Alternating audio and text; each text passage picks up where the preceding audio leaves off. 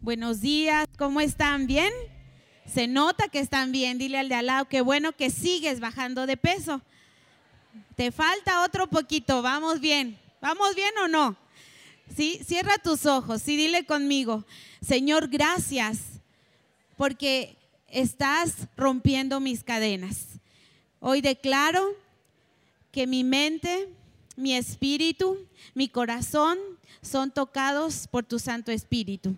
Ato y encadeno todo poder de las tinieblas y declaro que tu palabra es viva y es verdad.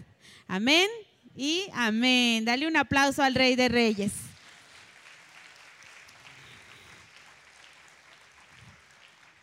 Me gustaría para arrancar este tema que leamos una, una historia verídica en la Biblia de un chavo, ¿sí? Un chavo que se llamaba Eutico. A ver, di Eutico, por si alguien está buscando un nombre para su hijo. Este nombre es bíblico, aquí está, y está en el libro de los Hechos de los Apóstoles. Vamos al capítulo 20, versículos del 7 al 12. Y dice así, pongan atención a la historia, dice, el primer día de la semana, reunidos los discípulos para partir el pan, Pablo les enseñaba, habiendo de salir al día siguiente, y alargó el discurso hasta la medianoche y había muchas lámparas en el aposento alto donde estaban reunidos. Pongamos atención acá. Dice, había muchas lámparas, ¿a dónde? En el aposento alto donde estaban reunidos. Haz de cuenta que en el tercer piso había muchas lámparas en ese lugar. Y un joven llamado Eutico estaba sentado en la ventana. Di conmigo en la ventana. A ver, di conmigo, a medianoche, con las lámparas encendidas, sentado en la ventana. Ok. Dice, rendido de un sueño profundo, por cuanto Pablo disertaba largamente, vencido del sueño, cayó del tercer piso abajo y fue levantado muerto. Se murió ese que se durmió. Así que el que, si se está durmiendo el de al lado, dile aguas con, no te vaya a pasar lo de Utico. Entonces descendió Pablo y se echó sobre él y abrazándole dijo, no os alarméis, pues está vivo. Después de haber subido y partido el pan y comido, habló largamente hasta el alba y así salió. A mí el Señor me habló mucho con esta historia de este joven Eutico, porque Eutico estaba con los discípulos del Señor Jesucristo, estaba escuchando a Pablo, estaba aprendiendo de la palabra pero aquí hay unos datos muy interesantes que nos da la palabra de Dios, porque dice que estaba sentado en dónde? En la ventana. A medianoche él estaba sentado en la ventana, no estaba ni adentro ni afuera, estaba en medio, ¿no? La Biblia dice que ni frío ni caliente, ¿no? O sea, que mejor seas frío o caliente, pero este estaba medio tibio. A medianoche, este joven asomándose por la ventana, diciendo, uy, ahorita están todas las fiestas, ahorita se vienen tal, tal, este, pues tal banda, ¿no? Que va a tocar no sé dónde, ahorita mis cuates han de estar en... Y él estaba asomadito en la ventana y de repente quedó dormido, se cae y se muere. Es increíble cómo la palabra lo menciona, ¿no? Y todos se espantaron. Ay, no, este joven que antes venía ya no viene, ¿no? Y ya se fue de casa y todos espantados. Pero Pablo hizo lo correcto. Pablo baja, ora por él, resucita, lo sube y a cenar. ¿Sí? Y, y siguió escuchando la palabra de Dios. Pero a donde voy con este punto es cómo hay veces que está nuestro cuerpo sentado en la ventana no quiere estar con Dios, tampoco quiere estar de lleno en el mundo, pero está en medio. Y cuando estamos en medio se corre un gran peligro. Cuando hay dos batallones de guerra que están a punto de iniciar, si alguien está en medio, ¿es el primero que va a caer o no? Sí, Así es de que acá es imposible que nosotros queramos estar sentados en la ventana, asomándonos hacia afuera, porque estamos viviendo unos tiempos muy difíciles. Y no solo para la juventud los tiempos son difíciles, para la niñez, para los matrimonios. ¿Cuántos matrimonios están siendo tan atacados por todas las tinieblas? Este, es, todo este mes vamos a estar en semanas de liberación. ¿Cuántos quieren ser libres? Que, caigan esas cadenas, que se rompan todas esas cadenas que nos tienen atados a la, a la esclavitud, atados al pasado, atados a la culpa, atados a la condenación. Y entonces dice el 12, y llevaron al joven vivo y fueron grandemente consolados. Estamos en los últimos tiempos. Es tiempo de que tú y yo nos acerquemos a la verdad. Aquí vamos a, leer en, Génesis cómo la palabra nos dice que la tierra estaba desordenada y estaba vacía. Y nuestras vidas muchas veces antes de llegar a tener contacto con Dios, contacto con la verdad, nuestra vida está desordenada y está vacía. Y el día de hoy a mí me gustaría que leyéramos aquí en Génesis uno, ¿cuántos traen su Biblia? A ver, levanten su mano. Y los que no es porque la traen en su celular. Así es de que prendan su Biblia y vamos a leer aquí en Génesis 1, dice, la tierra no tenía forma y estaba vacía y la oscuridad cubría las aguas profundas y el Espíritu de Dios se movía en el aire sobre la superficie de las aguas.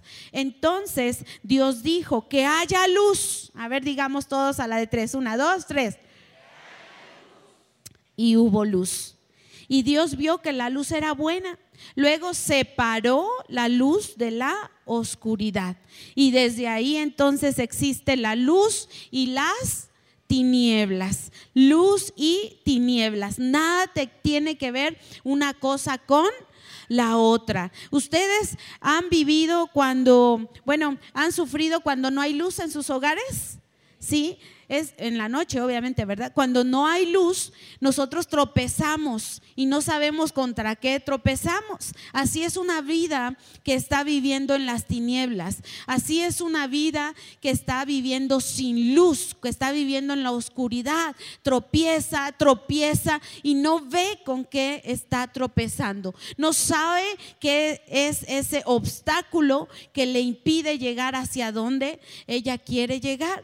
Hay personas que eh, sus relaciones sentimentales se rompen y se rompen y se rompen y se vuelven a romper y vuelven a tropezar, pero no saben por qué están viviendo eso o la economía. Muchas veces emprendemos ah, negocios o, estamos eh, eh, delante de una buena oportunidad, de un buen trabajo y no sabemos qué es lo que nos impide alcanzar esa bendición, alcanzar esa prosperidad. No vemos porque estamos a veces en tinieblas, estamos en la oscuridad.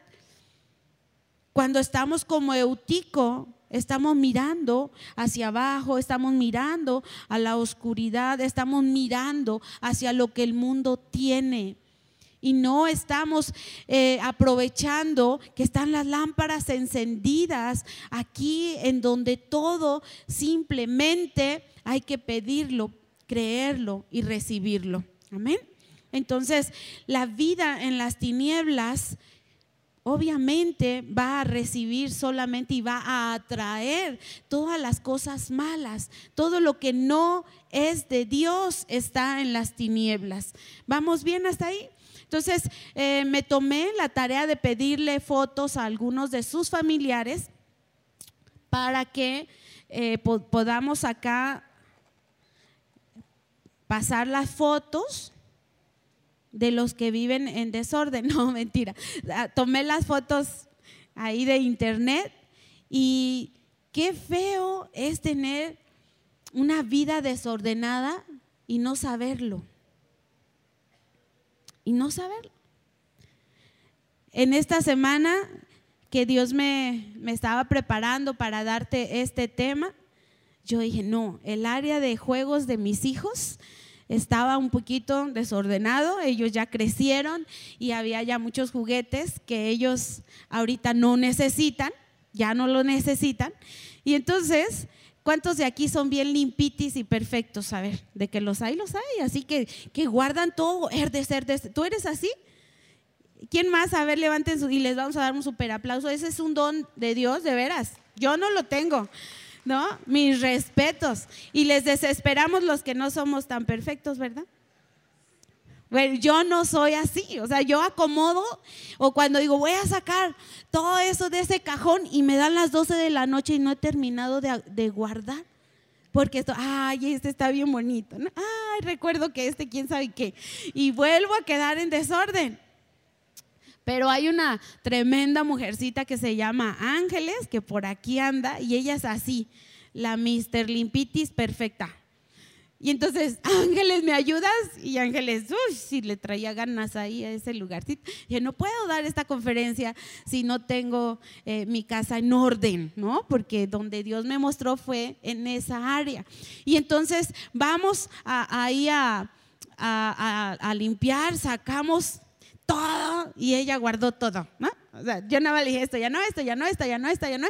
Y ella acomodando todo de una manera perfecta, todo limpio. Pero de repente sacamos una caja ahí de, un juego de mesa, ¿no? Y entonces yo empiezo a, sacar ahí esa caja y de repente me encuentro una araña.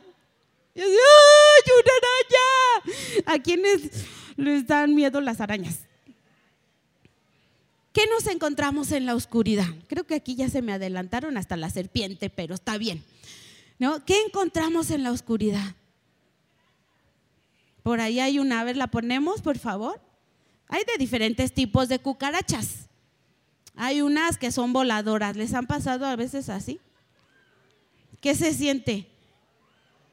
No, no, no. Y por acá encontré una araña con unos pelos a ver si la ponen. Ahí está la cucaracha, la araña, otra, esa. ¡Ay! ¡Qué horror! Pero una vida desordenada, ¿eso es lo que atrae o no? Insectos. ¿Qué más puede haber en, una vida desordenada? ¿Ratones? Por ahí hay uno. ¿A quién les gustan los ratones? Y siendo bien exagerados, hasta serpientes o no. Cuando vives en el campo puedes encontrar todo ese tipo de, o sea, es que se hacen nidos de lo que sea en un cuarto desordenado. Por ahí hay unas habitaciones, a ver si las ponemos. Y tú, ay, qué bonita señora, ¿verdad? Ahí. Ponemos la, la foto, sí, en donde está súper desordenada. Esta sí es una, habitación de, alguien que está por acá. No, de, la que habías puesto hace un ratito. Miren ahí, vean. Pero el que vive así, como lo que está arriba, así está acostumbrado. Es una vida normal. Ahorita ya no pienses en nadie, piensa en tu vida. El Señor me mostraba en su palabra que Él es la luz. Y cuando llega la luz, saca todas las tinieblas. Cuando llega el Señor a nuestra vida y le permitimos a Él que nos muestre lo desordenada y lo vacía que está, te espantas. Cuando yo fui a mi encuentro con el Señor Jesucristo, yo no sabía que mis 27 años de vida estaban tan desordenados y tan vacíos. Yo llegué a ese encuentro por ese divorcio, por esa vida con tanta inmoralidad sexual, por ese aborto. Pero yo no me sentía una persona mala. Y eso que en aquel entonces todavía no estaban estas leyes tan tremendas. ¿Quiénes promueven eso? Los que están en una vida desordenada y vacía. Porque tú puedes decir, a ver, desordenada y vacía ante los ojos de quién? De Dios. sin ninguna religión, pero ante los ojos de Dios, ¿cómo estaba mi vida? ¿Cómo era posible que yo viviera de esa manera si dejamos ahí, por favor, nada más lo desordenado? Porque ahí está tan bonita Vero que, bueno. Entonces, hace ocho días, ¿cuántos vinieron a la, conferencia? Los que no pudieron asistir, vean la charla en, la página, en, en, el Facebook de Casa sobre la Roca Oriente, para que no se pierdan la serie de Rompiendo Cadenas. ¿sí? Vean cómo se abren las puertas en nuestras vidas y cómo entra toda clase de males. O sea, nos espanta una cucaracha, nos espanta una araña, nos espanta un ratón, nos puede espantar una serpiente, pero cuando están viviendo los espíritus y los demonios en nuestra vida, estamos tranquilos. Y entonces cuando llego a ese encuentro y el Señor prende la luz en mi habitación, en mi vida, y veo ese desorden, desorden en las emociones, desorden en la familia, desorden en, en mi sexualidad, desorden en mi economía, desorden en todo. Y entonces, en lugar de condenarme, en lo que el Señor me dijo es, yo puedo poner orden en tu vida así como ángeles, llegó y arregló de una manera impresionante esa área de juegos. El Espíritu Santo llega a tu vida y la ordena de una manera increíble. Increíble, pero para que sea ordenado, primero tengo que reconocer si hay un desorden en mi vida. ¿Cómo está? Y generalmente no queremos que haya invitados cuando estamos viviendo de esa manera. No queremos abrir a, nadie la puerta de nuestra casa. Así es por eso que nosotros no queremos abrirle la puerta al Señor Jesucristo, porque tenemos una vida desordenada. Y la invitación ahora es que le pidas al Señor que traiga orden a tu vida, que no juzguemos al de al lado, sino que le digamos, Señor, sí, sí está así de gacha, está mi, habitación como esta, pero puede quedar como esta. Sí se puede. Si puede un matrimonio ser restaurado o no. Si puede una persona violenta ser liberada o no. Si puede una persona en depresión, con ganas de suicidarse, vivir una vida abundante. Sí puede, sí se puede. Tengo que creerlo, para eso me llama el Señor a la luz para sacarme de una vida de tinieblas, que en lugar de que mi matrimonio esté siendo destruido en las tinieblas día tras día tras día, empiece a ser restaurado día tras día tras día. Sí se puede. Entonces acá vemos cómo puede venir ese orden en todas estas habitaciones, todas, todas, todas. Sí, podemos empezar a sacar esas arañas porque yo sé que con una vida desordenada a mis hijos Aquí te lo, te lo mostré de esa manera, con esos bichos, ¿sí? Pero literalmente, si tenemos una casa desordenada, podemos tener esos bichos y puede dañar a nuestra familia o no. Claro que sí. Claro que sí. Entonces, imagínate si yo le abrí tantas puertas al enemigo en las tinieblas, ¿puede dañar a mi familia? Claro que sí, de eso se trata. El enemigo vino a robar, a matar y a destruir, pero el Señor vino a que yo tenga vida y vida abundante. ¿Sí? Entonces, vamos acá a la palabra en donde nos está diciendo el Señor Dice en primera de Juan 1 del 5 al 7, este es el mensaje que oímos de Jesús y que ahora les declaramos a ustedes. Dios es, ¿qué es Dios? Luz. Y en Él no hay nada, di conmigo nada, no hay nada de oscuridad, nada. Todo lo puedes ver.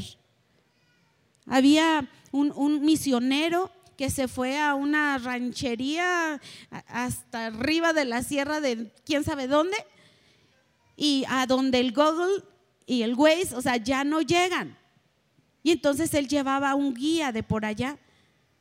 Y le dice, oye, pero es que yo ya no sé nada para dónde hacer.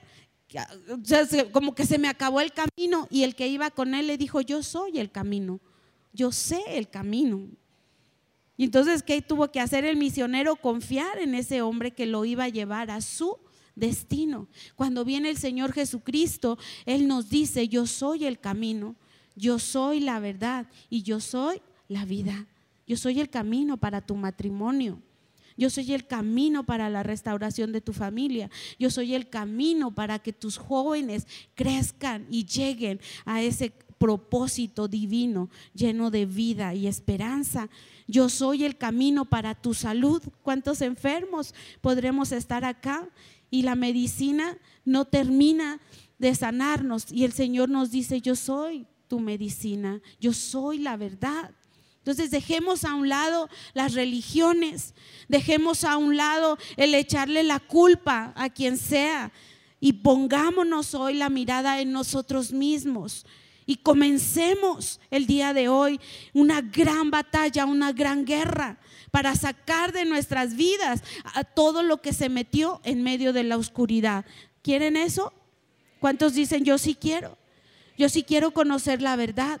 Yo sí quiero que el Señor encienda la luz para mirarme hacia adentro, para ver cómo todo a lo mejor está mal puesto.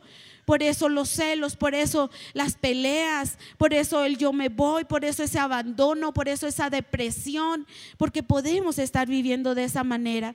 Entonces dice, por lo tanto, Mentimos si afirmamos que tenemos comunión con Dios, pero seguimos viviendo en oscuridad espiritual.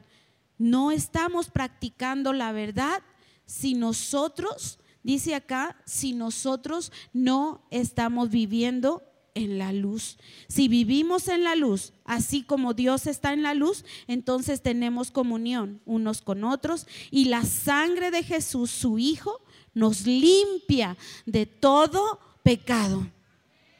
Qué bueno que se emocionaron cinco. Todos aquí hemos fallado, todos. No hay uno solo que haga lo bueno, dice la palabra de Dios.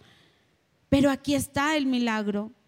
Aquí dice que nosotros si vivimos en la luz, así como Dios está en la luz, entonces tenemos comunión unos con otros y la sangre de Jesús, su Hijo, nos limpia de todo pecado hace dos semanas, increíble. A mí me, impactó cómo una señora subió y su testimonio era que ella dejó de fumar. Nadie le dijo, oye, fumar es malo. No, ella simplemente dejó de qué? De fumar ella no se explica ni sabe cómo explicarles a los demás. Simplemente dejó de fumar. ¿Por qué? Porque el Señor Jesucristo entró a la vida de esa persona. Y el Espíritu Santo comenzó a, a convencerla de todo lo malo que ella había hecho. Y entonces comenzó la sangre de Cristo a limpiar, a limpiar, a limpiar. Yo me acuerdo perfectamente cómo con dos cervezas, un tequila, media vuelta, yo estaba bien borracha. Pero borracha. Y feliz, según yo, en medio de la oscuridad. Cuando yo fui a mi encuentro, yo me acuerdo de todo lo que me arrepentí. Me arrepentí de ese aborto que fue lo que me llevó a ese encuentro con Jesús. Me arrepentí de ese divorcio. Me, arrepentí de todo eso, pero nunca de ser borracha. No, yo ni sabía que, que eso... No, yo soy de guerrero, mi padre borracho, mi abuelo borracho, todos borrachos felices, ¿no? Y mal hablados además.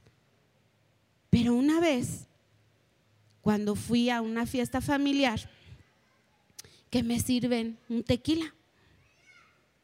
Y entonces, pues yo dije, ah, pues uno no es ninguno. Dos, ¿qué es dos? Ahorita van a ser libres también. Entonces agarro el tequila y, me lo tomo y no saben, o sea, casi me vomité. Y yo, ¿cómo? Así, así con Dios, no, yo, ¿cómo? De eso nunca te pedí.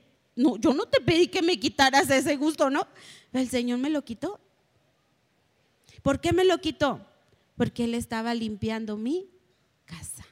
porque Él me estaba poniendo en orden, porque Él me estaba quitando todo lo que las tinieblas habían metido a mi vida. Y de repente, cuando vivía yo con tanto temor, yo recuerdo todo el temor que vivía desde mi niñez. Yo vivía con mis tíos y mi mayor miedo es que ellos se murieran. Hasta mis 18 años yo vivía ahí muy cerca de, de Tasco, en Buenavista de Cuellar. Y yo hasta los 18 años ahí, pero todas las noches era así como que, ay, que estén vivos al otro día. Y yo me vine a trabajar acá a México para ayudar a mis viejitos, ¿no? Pero todas las noches era, ay, ¿y si se mueren? ¿Y si se mueren? ¿Si se mueren? Terror, terror, temor, temor, siempre a la muerte. Pero cuando yo tengo ese encuentro con Jesús, cuando viene la luz a mi vida, Él sacó ese temor. Al grado tal que cuando yo regresé de mi encuentro, yo dormí bien a gusto. Y después pasaron como tres días y yo no me acordaba de tener miedo de que ellos se murieran.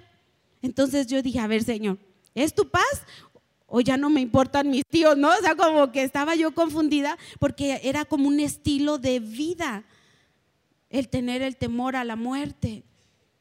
Y después, o sea, yo fui descubriendo una tras otra, tras otras, como, y hasta la fecha, cómo el Señor va limpiando mis habitaciones. Y yo quiero que saque, la sangre de Cristo es como una goma que va a empezar a borrar todo tu pasado. ¿Cuántos tienen pasados bien fuertes? duros, difíciles. ¿Crees que la sangre de Cristo los puede borrar? Ahí dice que la sangre de Cristo nos limpia, nos lava, nos purifica de todo pecado. Me encanta eso. Entonces, Juan 8:12 dice, otra vez Jesús les habló diciendo, yo soy la luz del mundo. El que me sigue no andará en tinieblas, sino que tendrá la luz de la vida. ¿Qué es la luz de la vida? ¿Qué es la luz en mi vida? Es la transparencia, es la paz, es el poder vivir de una manera pues tan tranquila, sin estar ocultando, sin tener doble vida. Qué hermoso es no estar asomado en la ventana, sino estar disfrutando a nuestra familia, porque todas las familias van a ser restauradas aquí en casa. Familias fuertes, familias sanas, jóvenes que van a ser de un solo sentir, en un solo espíritu, un espíritu correcto, un espíritu que sepa discernir la oscuridad de la luz que no estén viviendo en la oscuridad pensando que estamos bien. Claro que no va a ser más eso. Dice Isaías 9:2, el pueblo que andaba en tinieblas vio gran luz. Los que moraban en tierra de sombra de muerte, luz resplandeció sobre ellos. Mira, dice aquí en Lucas, el Señor Jesucristo enseñó, tu ojo es una lámpara que da luz a tu cuerpo. Cuando tu ojo es bueno, todo tu cuerpo está lleno de luz. Cuando mi ojo es bueno, está leyendo la palabra de Dios, ¿sí o no? Está leyendo, está viendo lo que me conviene. Pero dice ahí, cuando tu ojo es malo, tu cuerpo está lleno de oscuridad. No podemos seguir atrayendo las tinieblas. Este ojo malo, ¿qué va a querer ver? Las cosas contrarias a las que Dios quiere que yo vea se va a dejar llevar por este tiempo en donde la gente está sacando puras películas bien tremendas o no. Pero el ojo malo va a querer ir a ver esas películas. El ojo bueno va a discernir que eso no le conviene ni a su mente, ni a su familia, ni a su matrimonio, ni a su bendición. Y no va a estar en lucha para agradar a los demás, va a querer agradar a quién? A Dios. El ojo malo, ¿qué quiere ver? La pornografía. El ojo malo va a querer ver lo que no le conviene y va a llenar su cuerpo de todos esos insectos, de todos esos espíritus inmundos que ahí quieren vivir en nosotros para dañarnos. Dice asegúrate de que la luz que crees tener no sea en realidad oscuridad. Asegúrate. Si estás lleno de luz, sin rincones oscuros, entonces toda tu vida será radiante como si un reflector te llenara con su luz. ¿Cuántos dicen amén? Aquí sí hay que desatar el amén. Así sea. Así sea. Que mi vida sea radiante, como si un reflector nos llenara con su luz. Que mi vida sea radiante para que mi Sarita, para que mi Israel la vean. Vean a esta mujer como, como una madre. Vean a esta mujer como la mejor esposa que pudo tener su padre. Que vean a esta mujer como la mejor hermana de sus tías. Que vean a esta mujer como una buena ciudadana, como una buena vecina. Que sea radiante mi vida a los ojos de mis hijos, pero también a tus ojos. Es un compromiso que tenemos que tener. Señor, que sea tu reflejo en mi vida. Alúmbrame en todo. Y si hay por ahí un, un, cuarto en donde todavía tengo insectos, en donde todavía estoy encerrada en esas cosas de las tinieblas, enciende la luz, Señor. Enciéndela. Si todavía ahí hay rasgos que me quieren llevar al pasado, que me quieren hacer pecar bien a gusto como lo hacía antes, ilumíname, Señor. ¿Qué tal cuando llega la luz? ¿Todo se ve o no? Todo se ve. Y cuando el Señor viene y enciende la luz en tu vida, no es para decirte estás mala, no, no. Es para decirte vas a estar mejor. Vamos a acomodar todo este desorden. Y tú puedes decir, pues no tengo ni idea por dónde empezar, pero el Señor sí sabe, pero el Señor sí quiere. Pero eso es lo que promovemos aquí en casa, de que nos sirve, sirve saber tanta Biblia si tenemos una vida en la oscuridad, si tenemos un matrimonio gobernado por las tinieblas si tenemos una juventud gobernada por la oscuridad, si tenemos una niñez dañada por toda esa oscuridad, por ese reino de las tinieblas, si tenemos una vida sexual toda desordenada, o si tenemos una vida emocional en crisis, ¿de qué nos sirve saber tanta Biblia? Puro conocimiento. No, nosotros queremos vivir la palabra de Dios. Amén.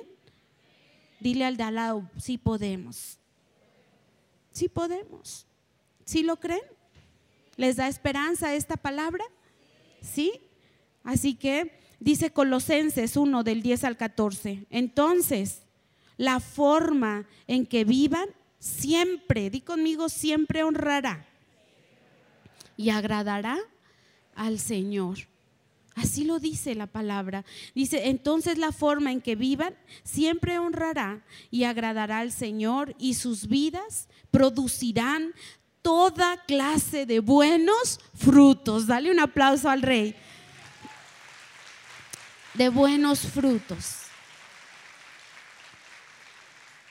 Que mi esposo coma los mejores frutos si tienes padres, que esos padres coman los mejores frutos de tu árbol. Que tus vecinos coman los mejores frutos de esa vecina, de ese vecino que eres tú. Que sean los mejores frutos. A mí me gustaría saber de acá alguien que pueda dar testimonio desde ahí de su lugar y diga, ¿qué área el Señor sacó de las tinieblas a la luz? Que ahora está ordenada en esa área. ¿Quién podría decir yo? ¿Cuál, mi amor?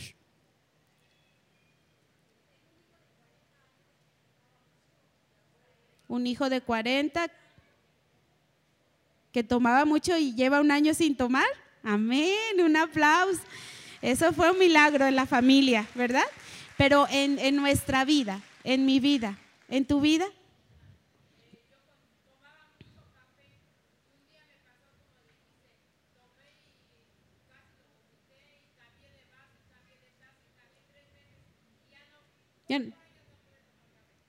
Un aplauso también acá porque el café iba a dañar tu cuerpo, ¿verdad? ¿Alguien más que pueda decir en esta área me, me ordenó? Sí.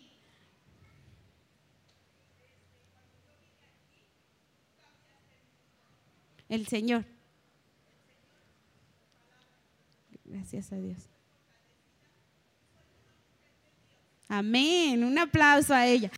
El, sí. Y tú puedes ir nombrando y decir, sí es cierto, sí es cierto, ahora estoy en luz. Ahorita sí les voy a pedir que, que piensen en, no para juzgar, piensen en la vida de un ser querido que tiene un desorden en su vida. Que tú puedes ver el desorden. ¿Sí? Porque cuando nosotros estamos en una vida de desorden, en una vida de oscuridad, andamos con todos los que están en oscuridad y en desorden, ¿o no? Y entonces el adúltero, pues con la adúltera, y los dos ven una vida, no, es que esto sí puede ser el amor. Y entonces está un, inmoral con otro inmoral, echándose ahí, ¿no? Ay, ojalá y no nos cachen. Está un joven mentiroso con otro mentiroso. Todos en la oscuridad sin ver el desorden. Pero cuando estamos en la luz, tú puedes ver el desorden. ¿Y tú qué dices? yo puedo ser el instrumento para que haya luz en esa vida. Yo puedo ser esa lámpara en lo alto que va a alumbrar esa vida, no a juzgar esa vida. Es muy, muy diferente, ¿sí estamos? ¿Sí? Entonces, cuando ya puedes ver la necesidad que tienen otros, es que quiere decir que tú ya vas avanzando un poquito. Amén. ¿Sale? Entonces aquí en Colosenses dice que mi vida siempre honrará y agradará al Señor en cada decisión. Señor, ¿esto te agrada? ¿Esto te honra? Sí, entonces lo voy a hacer y voy a producir toda clase de buenos frutos. Mientras tanto, irán creciendo a medida que aprendan a conocer a Dios más y más. También pedimos que se fortalezcan con todo el glorioso poder de Dios para que tengan toda la constancia. Y conmigo constancia. No nada más es empezar, es permanecer y llegar hasta el final. Yo sé que con mi esposo tenemos un matrimonio tan estable. Tenemos 17 años de casados, tenemos 15 años y medio de no pelear. No sabemos qué es estar peleados porque eh, nos han enseñado a ceder, nos han enseñado a negociar, nos han enseñado a llegar a buenos acuerdos para no pelear. Y entonces mi vida está llena de paz en esa área. No, no tengo el temor de, ay, me va a dejar, ay, me va a traicionar, ay, no, no, no, porque Dios trajo un orden a, esa área de mi vida. Y yo sé que nosotros tenemos constancia, tenemos paciencia. Ok, se equivocó, Señor, yo perdono y yo sé que tú vas a obrar en su corazón, que tú vas a obrar en su mente para que me compre todo. Ah, no, no es cierto. Porque a veces, ¿verdad? Las mujeres se, nos da. A unas vender y a otras comprar, ¿no? Y, y el marido pone, pone orden. ¿sí? Y no es para discutir, es para llegar a acuerdos en todas las áreas, ¿sí? Mi deseo, dice la palabra, es que estén llenos de alegría y den siempre gracias al Padre. Él los hizo aptos para que participen de la herencia que pertenece a su pueblo, el cual vive en dónde? En la luz. El cual vive en la luz. Es maravilloso ahí en, todas las áreas que, que, quieras, tú tienes que ser esa luz. Dice, pues Él nos rescató del reino de la oscuridad y nos trasladó al reino de su Hijo amado, quien compró nuestra libertad y perdonó nuestros pecados. Otra vez ahí viene el perdón, otra vez ahí viene la libertad, otra vez viene donde Él rompe las cadenas y no te está condenando. Porque dice en Isaías, tal vez alguien les diga, Preguntemos a los mediums y a los que consultan los espíritus de los muertos. Con sus susurros y balbuceos nos dirán qué debemos hacer. Pero ¿acaso no deberá el pueblo pedirle a Dios que lo guíe? ¿Deberían los vivos buscar orientación de los muertos? Busquen las instrucciones y las enseñanzas de Dios. Quienes contradicen su palabra están en completa oscuridad. Fíjate bien lo que dice ahí. Busquen las instrucciones de quién? De Dios. Y a veces andamos preguntándole al que sea, al brujo, a los horóscopos, andamos preguntándole a la vieja chismosa, andamos preguntando a quien sea, menos a Dios. Y leemos aquí, leemos allá, y vemos esto, y vamos aquí y allá. No, ¿a quién le vamos a preguntar? ¿En dónde? En su palabra. Es simplemente cerrar los ojos y decir, Señor, ¿tú quieres que haga este negocio? ¿Tú quieres que tome esta decisión? Señor, ¿esto viene de ti? ¿Y crees que Él te va a contestar? Sí, siempre nos contesta, siempre nos da respuestas. Para terminar, dice Isaías 9:2, el pueblo que camina en oscuridad verá una gran luz. Para aquellos que viven en una tierra de densa oscuridad, brillará su luz. Y esa promesa es para nosotros. Esa promesa es para los que reciben a Cristo en su corazón. Mantenernos con paciencia, pero empezar a limpiar nuestras vidas, empezar a poner orden. ¿Por qué no?